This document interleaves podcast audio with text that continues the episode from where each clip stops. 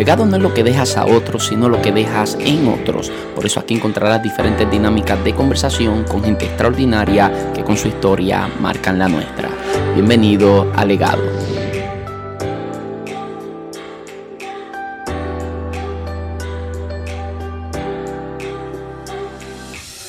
Saludos, muchas bendiciones. Mi nombre es José Luis Torres y esto es Legado. Bienvenidos a un nuevo episodio. Wow, prepárense para una super conversación con el evangelista Michael Santiago. Yo quise hacer este episodio junto con Michael, ya que eh, Michael está estrenando un nuevo podcast, eh, un nuevo proyecto. Debo decir que el podcast Los Zapatos del Evangelista, ese proyecto que comenzó desde el 2016, comenzó como un blog, luego fue el libro y ahora eh, se traduce a un podcast y es algo interesante, súper interesante. Eh, los episodios que ha estado subiendo, súper edificantes y yo creo que van a bendecir muchas vidas.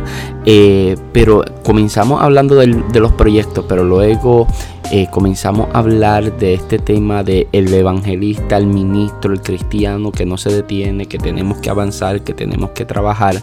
Eh, y luego tocamos el tema de sincerarnos con uno mismo cuando los proyectos que tenemos por delante, a veces en vez de estar conectados a lo que viene siendo la voluntad de Dios para nuestra vida, está más conectado a lo que viene siendo el culto a la personalidad, cuando lo que yo hago habla más de mí que de Dios. Eh, súper interesante, de verdad que me encantó esta conversación y, no dura más esta, esta conversación porque Eleonor me estaba esperando para compartir en familia eh, y por eso pues no pudimos extendernos un poquito más, pero Definitivamente esto es un tema que tenemos que desarrollar quizás en punto de vista y hablar a mayor profundidad acerca de esto. Pero eh, antes de dejarle con esta gran entrevista súper edificante, eh, quiero comentarles que este viernes 1 de mayo voy a estar estrenando un nuevo proyecto. Deben estar pendientes al podcast legado, a todas mis redes sociales, porque este 1 de mayo, este próximo viernes, estaremos estrenando un nuevo proyecto, una palabra profética que Dios nos entregó hace años, hace meses venimos trabajando este proyecto y ahora por fin ya lo podemos dar a luz. Eh, creo que va a ser de mucha bendición a tu vida y sí que hay, gente que me escribe que de qué se trata. Bueno, el día 1 de mayo, viernes 1 de mayo, se enterarán de qué es lo que se trata y se van a enterar por aquí, por legado y por todas mis redes sociales.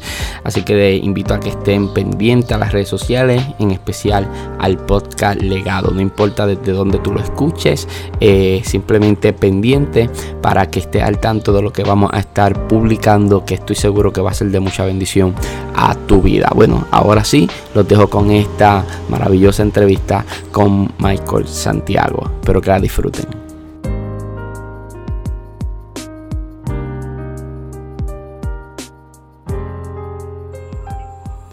Michael, Dios te bendiga, ¿cómo estás? Todo bien, gracias a Dios. Estamos bien, gracias al Señor, contento de comunicarme contigo. Eh, hoy automáticamente te conviertes en la persona que más ha estado como invitado en el podcast. Dichoso soy. de verdad que eres la persona que más ha estado acá con nosotros y de hecho hay una entrevista que yo te hice hace muchos años cuando la idea de legado nació eh, que nunca se publicó eh, recuerdo, recuerdo que yo tenía, eh, inclusive tenía otro equipo, era el que yo tenía, eh, diferente al que tengo ahora. Pero, ¿te acuerdas? La? micrófono de la iglesia. era micrófono. era otro tipo de micrófono. Pero nada, Michael, rapidito, vamos, vamos al grano. claro. Recién acabas de ok, vamos por lo primordial. Espero que estén bien. Acaban de pasar por un tornado cerca de tu casa. una experiencia horrible. Cuéntame un poquito acerca de eso, rapidito. Eh, pues fíjate, Genesis y yo estábamos afuera. Eh, Genesis estaba bregando con las matitas de ella cuando eh, comenzó a sonar la alarma de tornado. Nosotros la habíamos escuchado antes, pero no sabíamos lo que era. Ahora pues entendemos que cuando eh, los vientos han comenzado a soplar fuerte y ha sonado antes para que la gente pues esté atenta. Eh, comenzó a sonar y tan pronto sonó la alarma, los teléfonos comenzaron a sonar también con la notificación eh, de que había aviso de tornado, por unas dos o tres horas. recogimos todo y cuando entramos que prendo las noticias está el reportero enseñando exactamente el pueblo donde vivo. Sparks, Georgia, lo está enseñando en el mapa eh, y está advirtiendo a, los que viven en Sparks y en Adel, que es donde está, la, donde está el templo, eh, que tomaran refugio, que se escondieran, porque eh, han salido, habían salido ya unos tres tornados y había uno que venía en dirección de nosotros. Eh, nosotros, imagínate, asustado, la experiencia del huracán María, ah, o sea, lo volvimos a revivir en cuestión de minutos. Eh, corrimos, a Genesis, el de la noticia decía que se pusieran tenis y pues algo sobre su cabeza. Cuando ahí mismo pues hicimos, nos pusimos ropa bien, tenis, eh, tomamos los cojines del sillón y nos fuimos para la bañera. Se fue la luz y ahí comenzaron los vientos fuertísimos, el cielo cambió de color, eh, pero gracias a Dios que eh, se desvió, que no pasó por el pueblo en el que vivo, pero lamentablemente pasó por el pueblo donde está la iglesia, o sea, específicamente donde está el templo y donde está la casa de la pastora, eh, tumbó árboles, todavía están sin luz, tumbó árboles, se llevó toda la cablería, lastimó, o sea, hizo daño a a la casa de uno de los hermanos de la iglesia, lamentablemente, pero que gracias a Dios pues no, no hubo pues pérdida de vida ni nada así por el estilo, gracias a Dios, pero pues fue una experiencia eh, bastante horrorosa. No, me imagino, y, y tú viviste, eh, fue duro el proceso para ti del huracán María en el aspecto de que tú estabas viviendo absolutamente solo. Sí. Tú no, no, o sea tu familia más cercana somos eh, nosotros. Bueno, tenía mamá y papá allí, pero mamá y papá eh, pocas cosas pueden hacer por ti. Tú tienes que hacer mucho por ellos. Eh, tu hermano más cercano te quedaba a 40 minutos, yo te quedaba a hora y media. So, Fue una experiencia dura y la reviviste de una manera más espontánea, o debo decir, más, más corta, pero al mismo tiempo muy violento porque un tornado pues eh, la fuerza que tiene es impresionante. Bueno, Michael, oh, recientemente comenzaste el podcast en los zapatos del evangelista podcast. Eh, yo me he escuchado todos los episodios, estás trabajando fuertemente por eso y precisamente te llamé y te pedí que si podíamos hablar un ratito para hablar acerca de estar en movimiento en el ministerio. Para mí es bien importante esta temática de que la fe, la fe habla más de hacer que de esperar. Eh, y la gente, por alguna razón, tenemos el concepto de que fe es esperar, eh, de que confiamos en Dios, de que esperamos en Dios. Eh, y yo pienso que a veces la fe se malinterpreta y se utiliza como de una forma para lo que es justificar lo que es la, falta de diligencia, ¿no? Y, y, de alguna manera espiritualizar lo que es la mediocridad que a veces hay en nosotros. y verte en acción, emprendiendo, o sea, están pasando muchas cosas simultáneamente en tu vida. Estrenaste, o no, la palabra correcta no es estrenar, sino que publicaste tu tercer libro hace apenas un mes. Eh, tu canal de YouTube está en crecimiento, estás trabajando lo fuerte, ahora comienzas con el podcast eh, y te veo en movimiento, en acción. Quiero que me cuentes un poco acerca del podcast y acerca de lo que te comento de la acción en el ministerio. Pues fíjate, eh, lo que hoy comenzó, bueno, ya una semana más o menos, lo que, de hecho, mañana exactamente se cumple una semana que se lanzó el podcast, eh, pero todo este proyecto de lo que es eh, en los zapatos del evangelista comenzó en el año 2016 como un blog en el que semanalmente compartía escritos, compartía experiencias con la misma temática de lo que es la, la eh, las experiencias vividas dentro del ministerio. Aclara eh, que es un blog con B de bueno. Sí, con un blog, exacto, con un blog con B. La, la sí, porque hoy en día asocia eh, exactamente, y entonces la, los jóvenes que nos puedan estar escuchando, pues, pues, la generación de nosotros pues entiende lo que es un blog, pero los más jóvenes ya no, no se asocian mucho con eso. Sí, ya lo que, lo que un blog con B de bueno, eh, quizás para mucha gente, ¿verdad? Ya eh, ha dejado de existir, mientras que todavía en diferentes foros todavía eh, existe y todavía pues todavía tiene su audiencia, todavía tiene la gente que se conecta en diferentes partes, que de hecho fue en el 2016 que yo lo comencé y teníamos cerca de 10.000 lectores de diferentes partes del mundo. Entonces Sí, a, mí sinceramente me, me, eh, me asombraba porque, eh, pues, mi, por decirlo así, mi audiencia mayormente se encontraba en Puerto Rico y parte en los Estados Unidos, pero eh, el blog se leía en Centro, en Sudamérica, en Europa, se leía en Asia, en lugares donde yo físicamente nunca he llegado, pero a través del escrito pues se lograba alcanzar esos lugares em, hasta que el blog em, evolucionó a lo que, lo que es el primer libro que lanzamos eh, en el año 2018 en los zapatos del evangelista.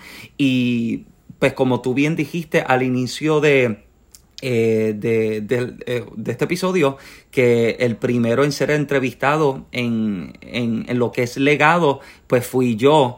Eh, y desde ese momento te, hemos seguido, hemos seguido lo que es legado, somos parte de lo que es punto de vista eh, y siempre me ha fascinado, me ha encantado las comunicaciones, eh, me ha encantado el conversar, el poder hablar eh, y luego obvio, ¿verdad?, de recibir una inspiración como lo que es el podcast tuyo, el ver otros ministerios que están también implementando lo que es un podcast a su ministerio, meditarlo después de un tiempo y entender que quizás pudiera llegar a otra audiencia a la que no le puedo llegar quizás a través del escrito, porque la realidad del asunto es que no todo el mundo es dado a la lectura, eh, pero quizás a través de una experiencia eh, auditiva le podemos llegar, les podemos ministrar, eh, por lo que entendimos que era el momento de poder transicionar lo que es en los zapatos del evangelista a una, quizás a una tercera faceta a través de lo que es entonces el podcast. se comenzó hace apenas una,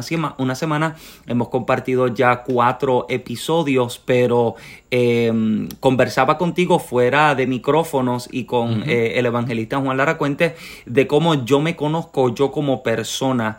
Em, una de las cosas con las que lucho diariamente es con este pensamiento de que quizás comienzo bien motivado con algo y con el tiempo me desanimo y es algo con lo que yo mismo entiendo que es un gigante eh, con el que me encuentro desafiando todo el tiempo y la realidad es que em, en ocasiones anteriores quizás comencé algo y me, me quité al mes, me quité a los dos meses, pero mi mentalidad para este momento eh, es de continuar trabajando eh, como para cuando lleguen esos días en los que no me sienta, por decirlo de esta forma, tan motivado, estoy trabajando literalmente todos los días grabando dos y tres episodios por adelantado, eh, por si acaso llega el momento en el que me siento quizás medio, eh, medio desanimado, pues tengo tengo el material como para, para ayudarme, para mantenerme.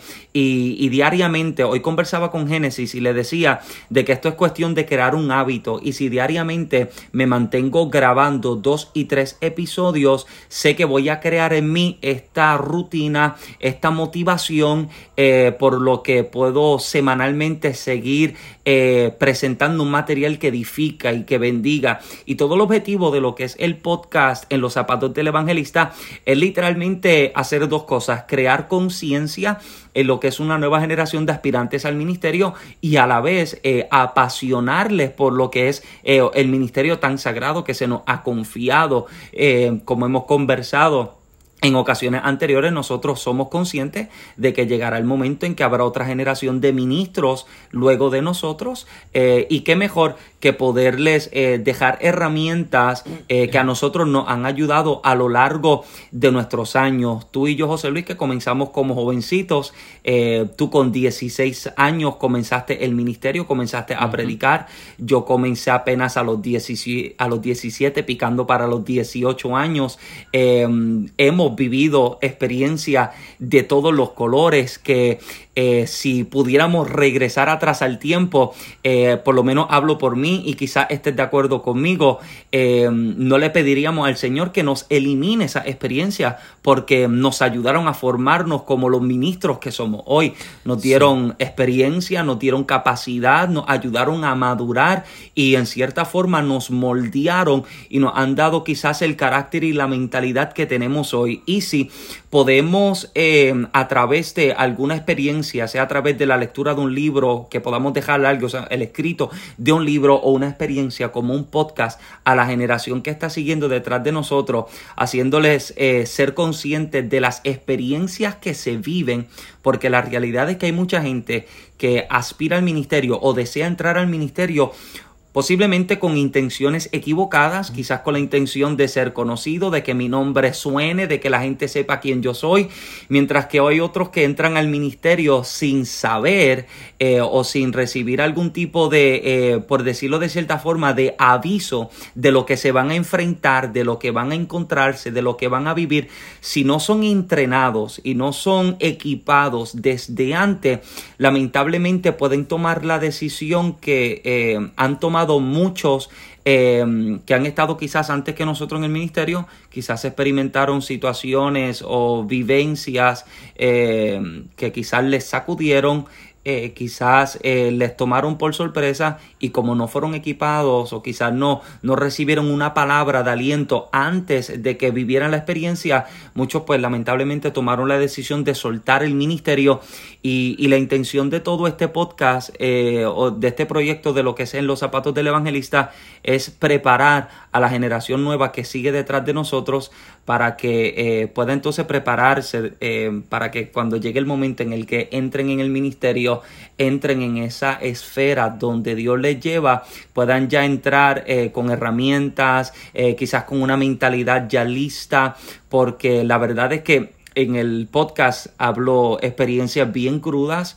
experiencias reales, experiencias que eh, sinceramente sacuden, como lo que fue el último episodio que compartí por lo menos hasta ahora, donde estamos, al día de hoy que estamos eh, grabando este episodio, el último episodio que lancé, que lleva por título Me insultaron, una experiencia bien fuerte en la que se me está diciendo, o sea, tú no vas a predicar en mi iglesia porque me va a contaminar mi congregación.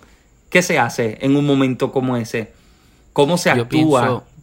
sí, sí, no, definitivamente yo pienso que estos temas son necesarios porque los temas los temas donde nosotros fuimos ofendidos, fuimos heridos o donde nosotros cometimos errores por alguna razón tienden a ser las lecciones que más se quedan con nosotros porque cuando lo hacemos bien también aprendemos. Y una persona que hace las, cosas correctamente es porque ha sabido aprender eh, de la historia de otros. Eh, y por eso es. tan importante eh, sintonizar, escuchar, suscribirse a podcast como, como lo es en Los Zapatos del Evangelista, eh, que está disponible prácticamente en todas las plataformas de podcast y donde mismo está escuchando esto, puedes ahora mismo buscar en Los Zapatos del Evangelista podcast y lo vas a encontrar. Y es tan importante porque aprendemos por la experiencia de otro y alguien que aprende por la experiencia de otro es sabio porque aprende... Eh, sin dolor lo que a otro le costó lágrimas, sudor y sangre. Y eh, por eso la Biblia no oculta los errores y las deficiencias de carácter que tenían muchos de los grandes personajes de la Biblia. Así es, así es. Y, y Michael, eh, ¿cuán importante es para ti mantenerse activo en el ministerio? Porque eh, nosotros nos reinventamos y cuando digo nosotros hablo estrictamente de ti, de mí, no estoy hablando del de los ministros.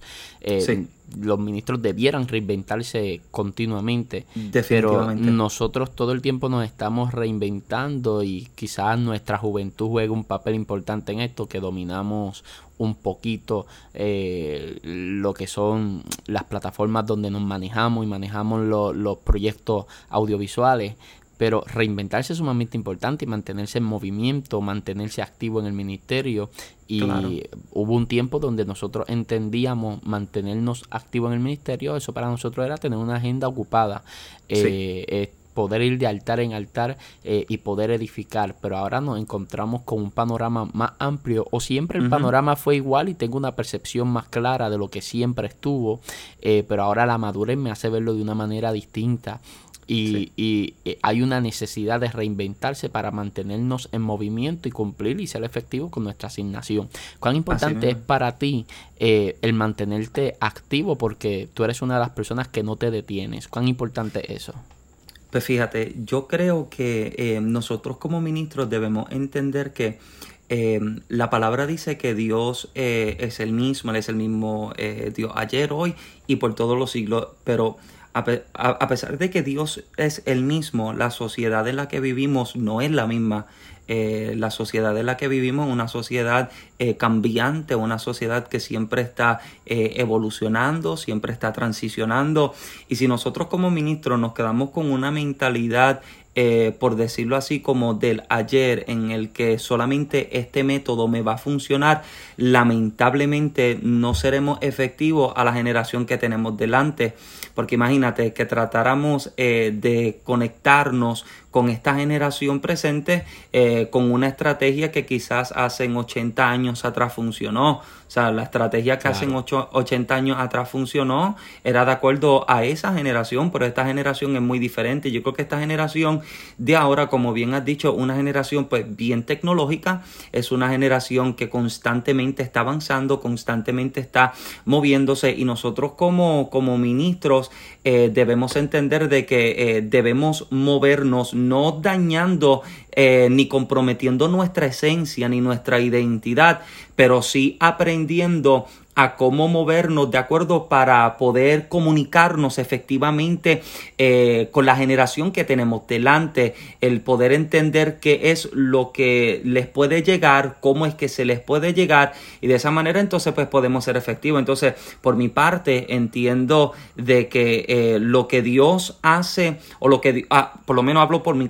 hablo eh, por mi cuenta, entiendo que lo que Dios desea hacer conmigo o lo que Dios me está llamando literalmente es algo constante. Yo sinceramente siento que si yo eh, me detengo, si yo me paro, lamentablemente me muero. ¿No te das cuenta de que las cosas en la casa que logran eh, llenarse de polvo son las cosas que no tienen movimiento? das cuenta que cuando vas limpiando la casa, vas dándote cuenta de que lo que logra, donde logra acumularse el polvo son las cosas que no se mueven Sí, son las cosas que, que, están estancadas, son las cosas que no se mueven y te das cuenta de que dejamos de funcionar si sencillamente nos detenemos. Si, si yo me estanco y yo me detengo, lamentablemente dejo de ser usado, lamentablemente eh, comienzo a cobrar polvo. Y, lo, y lo, lo, lo, interesante de esto es que lo que cobra polvo lamentablemente termina dañándose, termina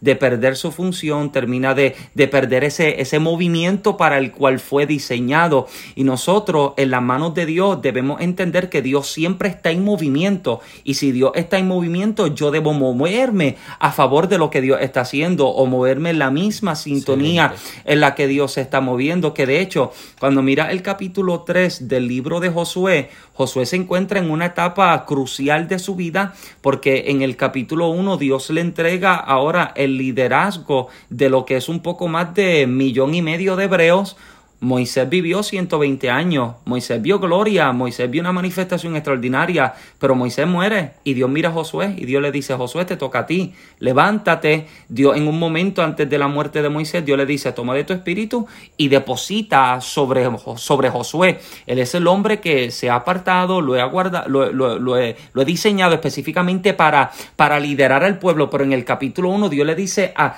cinco veces, Josué, esfuérzate, sé valiente, Josué se siente intimidad, imagínate, con lo que fue todo el liderazgo de la vida de Moisés. O sea, cómo tú llenas los zapatos de Moisés, un hombre que tira una vara que cuando la tira al suelo se convierte en serpiente. La misma vara que se convierte en serpiente toca las aguas del mar y el mar se divide.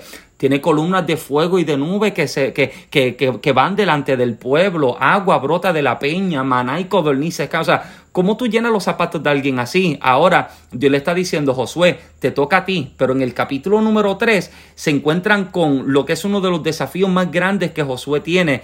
El desafío no es cruzar y tomar la tierra, el desafío que ahora tienen es que tiene un mar, de la, perdón, un río delante de él, está el Jordán delante de él. Y Dios le dice a Josué, Josué, la única forma en la que tú vas a poder avanzar es haciendo exactamente lo siguiente. A los sacerdotes y levitas que tomen el arca y que lo, lo tomen y que crucen, que vayan ellos delante del pueblo. ¿Por qué?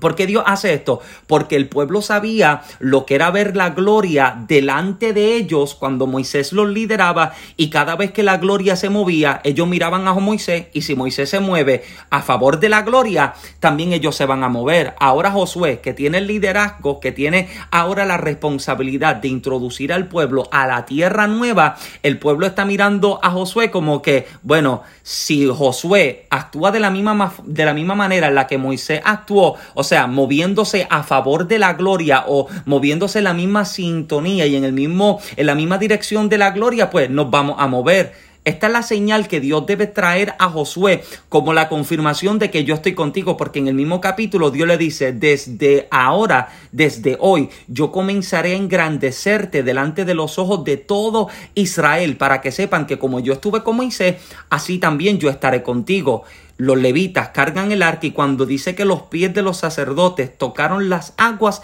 las aguas se partieron en dos y el pueblo cruzó. El pueblo vio que como la gloria avanzó, ellos avanzaban. Josué necesita ver la gloria moverse delante de él para él moverse y ahora nosotros como una generación que entendemos que hemos sido llamados a ser como eh, dijimos en uno de los podcasts anteriores, eh, ministros competentes, unos ministros que saben a qué han sido llamados, que pueden dominar aquello que el Señor les ha entregado, debemos entender que Dios está en movimiento, Dios está avanzando, todo lo que Dios está haciendo es hacia el mañana. ¿No te das cuenta que siempre que Dios te habla, lo que Dios te dice nunca es de acuerdo a lo que fue ni a lo que es? Él siempre te está hablando acerca de lo que será. En un momento Jesús conversa con los fariseos y los fariseos le dicen, no, nosotros somos de nuestro padre, nosotros somos hijos de nuestro padre Abraham. Y Jesús le dice, pero es que antes de Abraham yo soy. Él no le dice yo fui ni yo estuve. Él dice yo soy porque Él es el Dios que trasciende el tiempo. Toda palabra que Dios te habla es de acuerdo a lo que te vio, lo que vio de ti en tu mañana. Por eso es que hay un Gedeón escondido cuando los enemigos están acechando y están robando y están atacando la tierra. Pero cuando la voz de Dios se le revela a Gedeón, le dice varón esforzado y valeroso porque Dios nunca te habla de acuerdo a tu estado presente ni pasado, Él siempre te habla de acuerdo al cumplimiento de lo que ya Él habló sobre tu vida, Él siempre te hablará desde una posición en la que ya te ve en la completa manifestación y cumplimiento del propósito de Él para tu vida. Ahora, cuando tú logras comprender, eh, compartí un estado hoy, eh, cuando tú logras eh, comprender cuál es tu propósito en tu vida, todo lo que tú hablas y todo lo que tú haces es de acuerdo a lo que tú sabes que se, que se te habló. La gente que vive sin propósito, lamentablemente vive sin sentido. El que no sabe para qué ha sido, para qué ha sido puesto en la tierra, lamentablemente pierde y malgasta su vida. Pero la gente que logra entender cuál es el propósito, para qué Dios le llamó, no se detiene. Es la gente que constantemente está trabajando, la gente que constantemente está moviéndose y aún más le está preguntando a Dios, ¿dónde estás mañana? Para yo moverme hacia donde tú estás, dónde doy el paso, hacia dónde doy el movimiento. Y por eso es que entiendo que es demasiado crucial para mí el, eh, eh, el entender que necesito moverme en la dirección de Dios, en la sintonía de Dios. Si Él se detiene, yo me detengo. Si Él se mueve, yo me tengo que mover. Pero lamentablemente no me puedo quedar aquí esperando porque si hay algo en lo que he meditado, y perdóname que tome tanto tiempo, si hay algo en lo que he meditado si algo en lo que he meditado fuertemente durante lo que ha sido eh, la situación de la pandemia, es que eh, me he dado cuenta de que quizás la mentalidad de muchos se ha estancado en el ahora, pero me pregunto, si no me preparo para el mañana y mi mente se queda solo en el presente, La situación de la pandemia va a acabar, la situación de la pandemia va a terminar. Y si yo no me preparé para mi mañana, lamentablemente me quedé en mi presente o me quedé en mi pasado y nunca me entrené ni me capacité para un movimiento hacia el mañana. Me quedo solamente pensando en crisis, enfermedad, en prueba. Pero si seguimos trabajando y edificando como que esto también pasará, cuando esto pase, a mí no me va a dejar entonces de brazos cruzados, sino que cuando llegue la, la nueva puerta de la nueva temporada, ya yo tengo algo que edificado, tengo algo que he construido, tengo algo con lo que he trabajado. Entonces, esa es mi mentalidad, seguir trabajando como que esto es pasajero, esto va a terminar, pero mañana hay algo a lo que Dios me está llamando. Definitivamente. Ahora, eh, hablaba acerca del propósito. En cierta ocasión un sabio dijo que al que no tiene un norte cualquier camino le parece correcto. Y es hmm. lo que pasa cuando uno no establece el propósito de Dios como un norte en su vida. Ahora, nosotros hablamos acerca de estar activo en el ministerio, de movernos hacia adelante y de trabajar y de, eh, concretamente hablamos de proyectos. Pero, sin embargo, cuando hablamos de proyectos y hablamos del ministerio, eh, hay una línea finita que tiene dos vertientes. Número uno, cuando yo estoy trabajando y la motivación es incorrecta, porque quizás hacer algo es la manera de yo sentirme relevante y no necesariamente estoy siendo efectivo, sino que el movimiento es un movimiento más de ego que, de voluntad de Dios. Entonces, definitivamente. Eh, hay un momento donde yo tengo que hacer introspección, evaluarme, sincerarme conmigo mismo y decir, realmente yo estoy haciendo esto porque este, este movimiento forma parte de lo que es el mañana de Dios para mi vida, lo próximo de Dios, eh, o simplemente esto forma parte de lo que yo estoy edificando como culto a mi personalidad.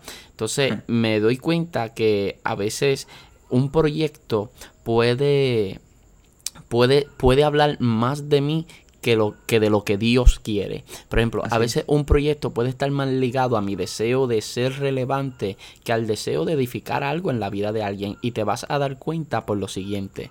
Si, si a mí me critican un estado de Facebook, si a mí me critican un video, si a mí me critican eh, un podcast, un comentario, eh, naturalmente eh, me siento, me, me, me, siento un poquito, ¿verdad? Porque están criticando algo que tú produciste, pero no me siento atacado. O sea, me siento triste porque se está ah, criticando algo que, que, yo hice, algo que, que tiene que ver conmigo. Ahora, cuando una crítica constructiva por decirlo de alguna manera, una crítica constructiva hacia un proyecto que yo tengo, yo lo asumo como un ataque, automáticamente yo ligué lo que yo hago a mi personalidad y a mi identidad, es la palabra correcta. Entonces yo tengo identidad, mi identidad está ligada a lo que yo hago y por eso cuando atacan lo que yo hago, percibo que me están atacando a mí, porque até mi identidad a lo que yo hago y mi identidad no puede estar atada a lo que yo hago, simplemente tienen una relación en el aspecto de que conforme a quien yo soy, yo hago, pero no necesariamente yo hago para yo ser, sino que hago porque soy, no hago para ser. Y entonces es importante que nosotros sepamos mirar con mucho discernimiento esa línea finita y te voy a decir por qué. Yo conozco pastores concretamente estoy hablando de un ministro que conocí y que me lastimó mucho el corazón. Fue un pastor mm, relevante en su tiempo, eh, fue poderoso, pero a lo, en los últimos años de su vida, este pastor cometió el error de conectarse con gente equivocada, eh, gente que no, no favorecía la imagen de él, que afectaba el legado de él, pero era gente que le daba una plataforma. Y esto es lo que pasa, que eh, ese hombre retirado mm, necesitaba sentirse relevante.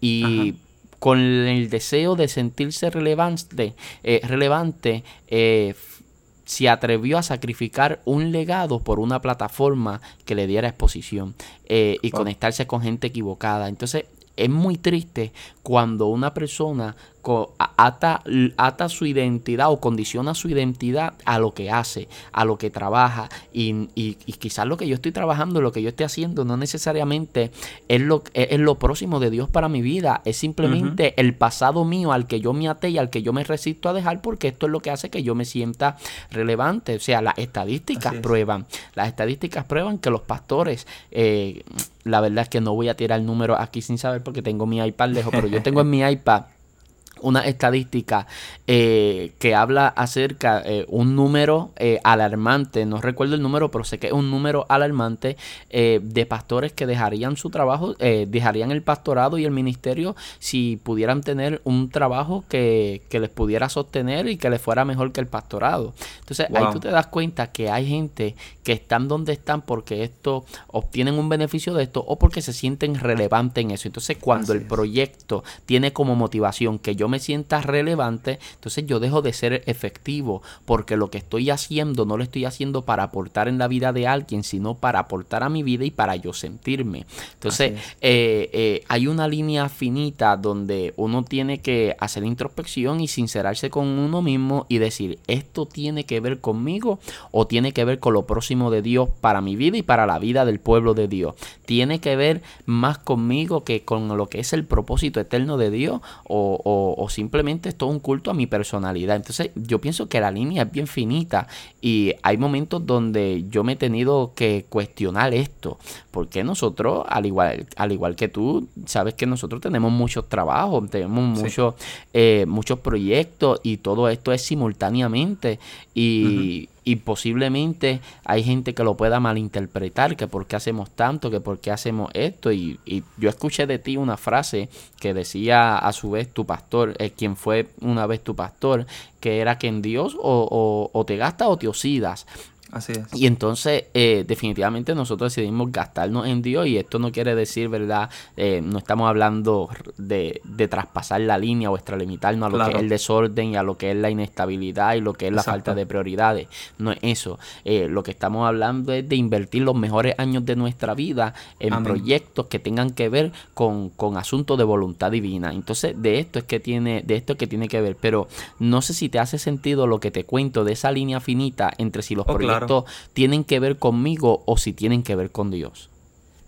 Oh, claro, seguro que sí, porque eh, si tiene que ver conmigo, eh, o tiene que ver con, con, lo que es mi imagen o como presenta, como lo que es el culto a quien yo soy, a mi imagen, lamentablemente si, si todo lo que estoy haciendo es de acuerdo a lo que yo quiero crear o formar acerca de lo que soy yo o de lo que yo quiero que la gente piense que soy yo, eh, cuando no reciba el apoyo, me quito. Cuando la puerta no se abra, me quito. Cuando la oportunidad no se presente como esperaba, me quito. Pero cuando tú sabes que ha nacido del corazón de Dios, con o sin apoyo tú te mueves, con o sin puertas tú te mueves, con o sin provisiones tú te mueves. Esta es la diferencia entre el que sabe que lo que, lo que está haciendo lo está haciendo porque ha salido del corazón de Dios como parte de su voluntad de, de, bendecir o de edificar la vida específica de alguien. Este, la, gente que, que, entiende que lo que está trabajando y lo que, en lo que se está moviendo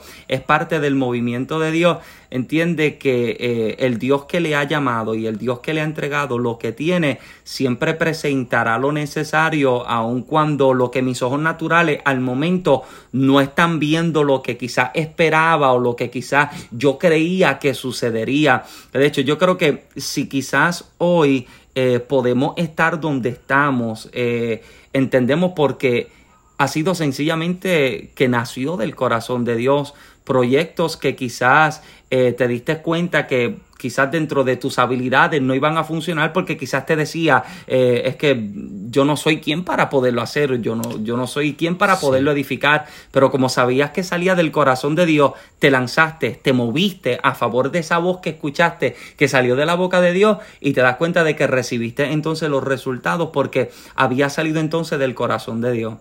Sí, no, y cuando Pedro camina sobre las aguas, él dice, maestro, si eres tú, que vaya yo a ti. Jesús le dice, ven. Y cuando Pedro camina, no está caminando sobre la agua, está caminando sobre esa palabra que salió de la boca de Jesús que dice, ven, ok.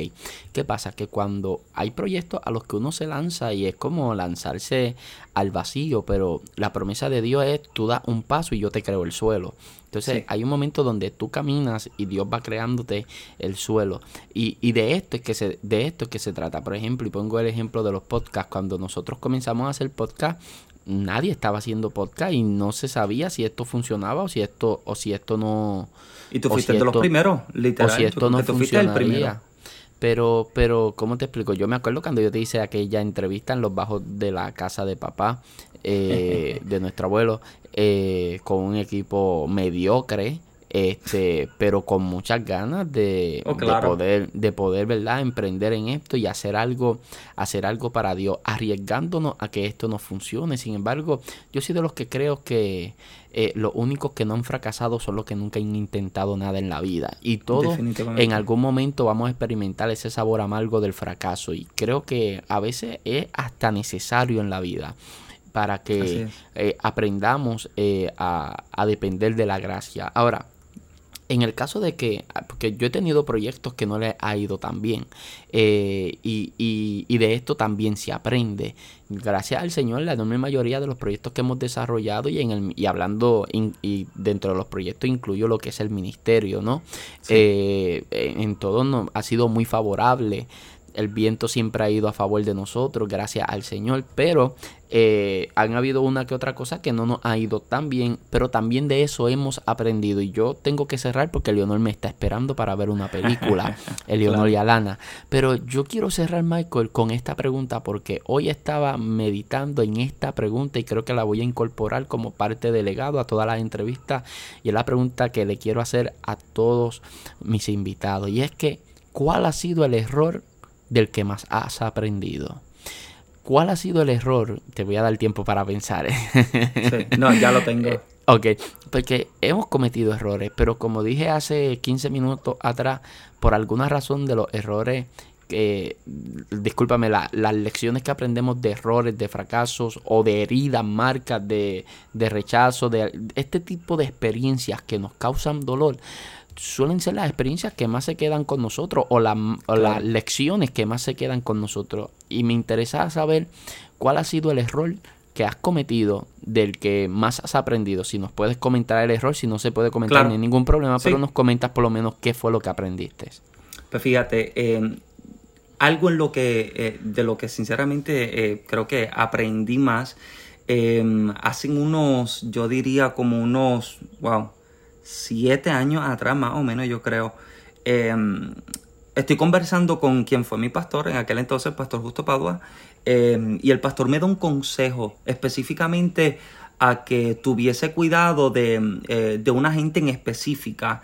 Eh, muchas veces uno quiere ser eh, lo suficientemente eh, maduro como para mm, tomar las decisiones propias uno solo y que de pronto alguien te diga ten cuidado con tal cosa o con tal lugar o con tal persona quizás como que choque de momento y uno se dice no es que yo sé lo que yo hago yo sé lo que yo soy yo sé lo que la cosa es que por no tomar una advertencia eh, seriamente, eh, lamentablemente eh, sufrí unas consecuencias en las que, eh, sinceramente, en palabras boricuas, me cayeron chinche.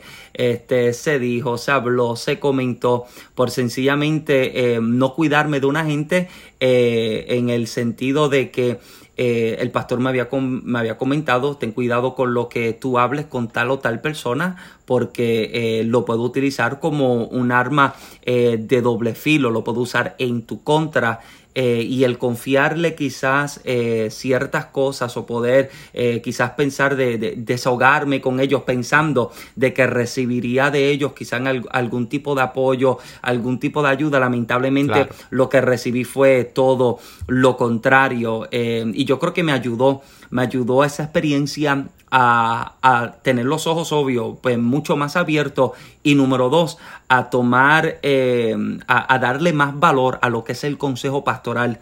A darle, más a, darle más valor y darle más peso a lo que es esa, eh, ese consejo de, de un padre espiritual, alguien que, que está velando por tu bienestar, está velando por tu vida espiritual, está velando por tu ministerio y quizás está viendo cosas que tú en el momento no estás viendo porque quizás estás pendiente a otra cosa, tu mirada está quizás puesta en otra cosa. Y yo creo que esa, eh, lo, que, lo que fue ese error me ayudó entonces a, a prepararme y abrirme un poco más y estar más alerta más atento a, a, a quién se acerca, por qué se acerca, cuándo se acerca. Me ha ayudado a mantener los ojos abiertos desde, desde lo que ha sido aquella experiencia.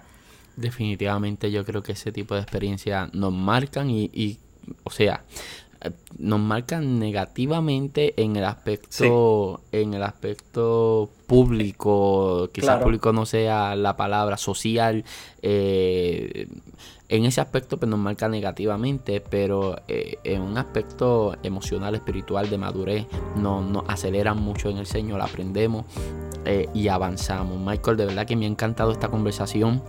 Me apena tener que cortarla este eh, pero de verdad que me, ha encantado este tema acerca de, lo que es trabajar para Dios y las motivaciones sinceras de por qué es que nosotros estamos trabajando. Invito a todo el mundo a que busque el podcast en los zapatos del evangelista de Michael Santiago, a que lo comparta y a que le hable a alguien acerca de este nuevo proyecto que Michael está emprendiendo. Apoye este proyecto que seguramente es de mucha bendición para tu vida. Michael, unas últimas palabras. Eh, nada, gracias José, gracias por siempre confiarnos eh, el, micrófono y poder compartir contigo en lo que es eh, una plataforma tan importante como lo que es el podcast legado honrado de tenerte acá con nosotros una vez más. Digo, Michael es de la casa y Michael forma parte de los panelistas de punto de vista. Bueno, Michael, muy agradecido. A los demás les recuerdo que este 1 de mayo, este próximo viernes, estaremos estrenando un nuevo proyecto que no te puedes perder. Necesito que estés eh, pendiente a lo que son mis redes sociales, a lo que es este podcast, el podcast legado, esté al tanto de lo que pronto estaremos publicando. Creo que va a ser de mucha bendición a tu vida, estoy convencido de eso. Llevamos años con esa palabra profética, hace meses estamos trabajando y ahora por fin eh, estamos a punto de, dar a luz este hermoso proyecto que el día 1 de mayo se estará eh, enterando usted de qué se trata. Así que recuerde que todos los links a mis redes sociales están en la descripción de este podcast y será hasta una próxima oportunidad. Dios te bendiga.